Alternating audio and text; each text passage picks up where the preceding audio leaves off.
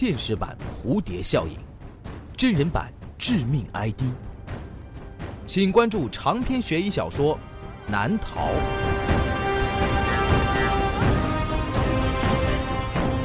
当当、京东、淘宝网上书店均有销售。朱威悬疑工作室荣誉出品。朱威讲故事，计划系列。本故事由朱威创作、讲述并制作。这个故事的名字叫做《逃出疯人院》，欢迎收听。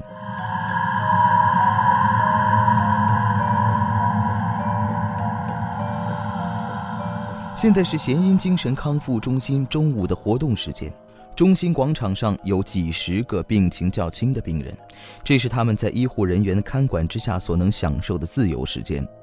这个小广场里摆放着器材，都像是尺寸较大一点的儿童设施，这样能更好地保证病人的安全。毕竟他们的举动大多不在理解的范围之内。角落里的两个病人像是显得格外醒目，其他的病人都做着各式各样难以理解的事情，有的在自言自语，有的在做着一些怪异的动作，甚至有的在模仿着某种物体。但是两个人却坐在一起下棋。如果你在公园里，这两个人现在的举动可能是最不容易被发现的；但是在这个大家都在做着不正常事情的广场上，正常一点儿反而让人注意。那是一个中年人和一个老头。中年男子叫林奇，他和对面的老头专注地移动着棋子，完全沉醉在这曲棋之中，看上去像是一对正常人。下着下着，那个老头开始和林奇说话：“外面的人已经找到我了，你怎么知道？”林奇并没有抬起头，他仍然专注地看着棋盘。当初我以为装疯躲到这里面就安全了，但是……他们好像还是不死心，非要置我于死地。我感觉他们已经派人混进来了。不太可能吧？是不是来这里久了，你被周围的人也给传染了？绝对不会错。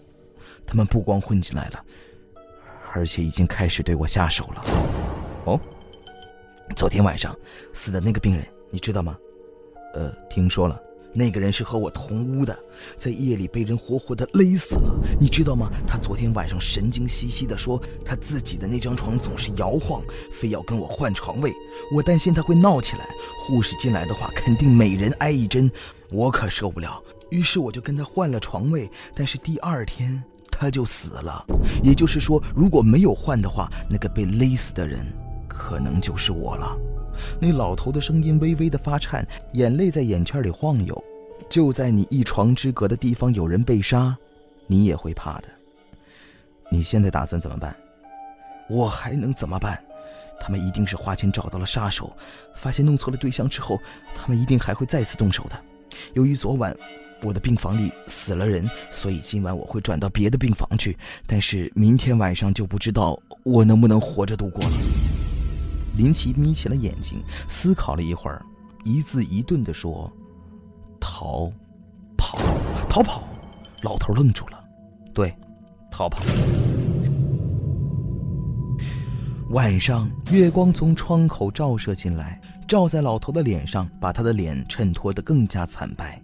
他平躺在自己的床上，盖着被子，他的身体紧绷着，姿势很规整。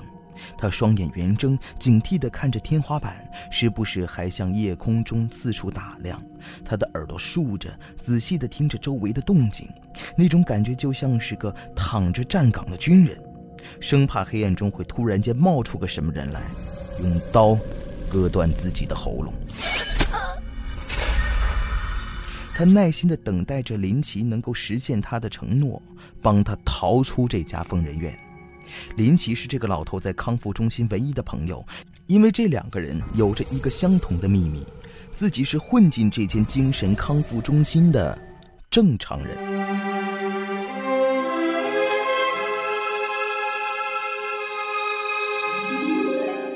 老头记得林奇跟自己说，他是一个不得志的作家，一直徘徊在网络散装笔者的阶段。他决定在下一部作品让自己脱离这个层次，他要创造一个惊世骇俗的作品。为了写一部有关于精神病人的小说，他混进了精神病院来体验这里的生活。平时林奇也确实总拿个小本子在偷偷记录一些东西，而那个老头来这里的原因，是因为躲避来自于他家人的谋杀。他是一个很有钱的富翁，一直孤身一人，到现在也没有直系亲人，所以他的亲戚都一直虎视眈眈地盯着他的财产，开始上门巴结他的八竿子打不着的亲戚络绎不绝，这让他非常反感。于是他公开宣布不会分给任何人一毛钱。后来他估计这个宣布彻底惹毛了他的那些亲戚，并且他们已经在暗中勾结成了同盟，要在他正式找到遗产继承人或者宣布遗产处理方法之前杀了他，分刮他的财产。他们结合起来，千方百计的害他，都被他一一躲过了。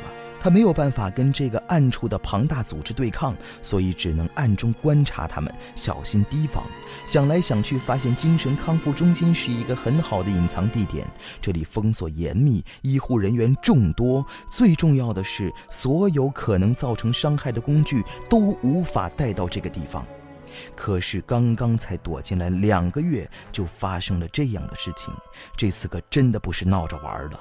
能够潜入到精神病院，他们应该是请了一个职业的杀手，一个很会隐藏、很会伪装的职业杀手。这可真是让自己无法想象的。夜晚很安静，这本来是一个可以好好享受的宁静夜晚，但是康复中心里这种安静是压抑的、沉闷的。墙上的挂钟发出了滴答滴答的响声，那是时间在用声音的方式告诉你它的存在。在那老头听来，那声音就像是一个随时都有可能爆炸的定时炸弹，秒针的每一个跳动都像是一把铁锤，重重地敲在了他敏感的神经上。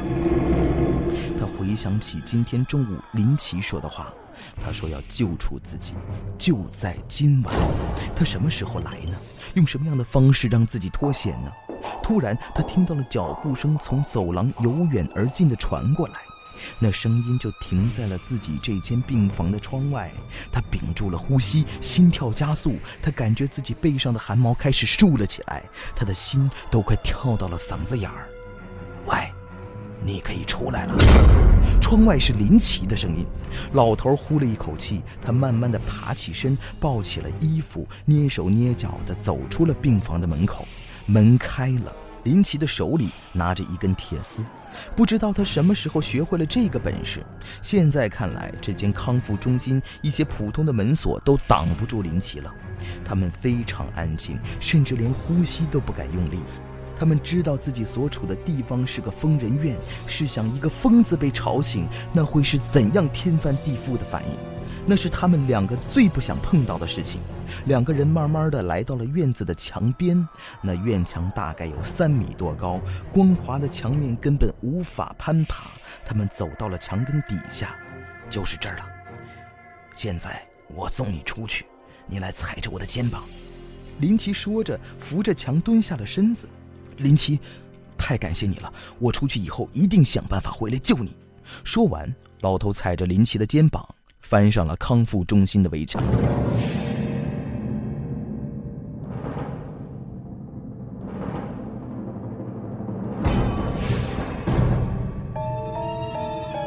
第二天，在院长的办公室里，一脸怒容的院长用凶狠的眼神直盯着一个年轻的医生：“怎么搞的？”为什么会弄成这个样子？说完，院长把一份报纸摔在了桌面上。那报纸的头条印着一个醒目的标题：“连续死亡背后的真相。疯人院继病人被勒死之后，再度有人坠入墙外池塘，溺水身亡。”死的是谁？院长板着脸问。呃，就是那个患有严重妄想症的病人，他幻想着自己有一大笔财产，他身边的人为了得到这笔钱，想置他于死地。墙院那么高，他一个人肯定爬不出去。你去查一查记录，看他经常跟哪个人病人在一起。在另一间病房，林奇坐在了病房的角落里。他用一支红色的粉笔在康复中心雪白的墙壁上画着一些奇怪的图画，嘴里自言自语地嘟囔着：“以墙角支出来的栏杆作为支点，先吊起另外一个病人，再让他的重量吊我爬上墙头。嗯，不行，这个计划不行，没有人能坚持被吊那么久。上次那个没一会儿就死了，害得我还得扛他回病房，让另外一个人驮自己上墙也不行，墙外是池塘，会被淹死。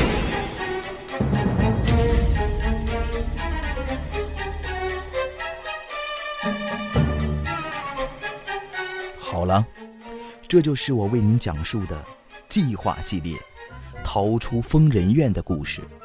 感谢收听。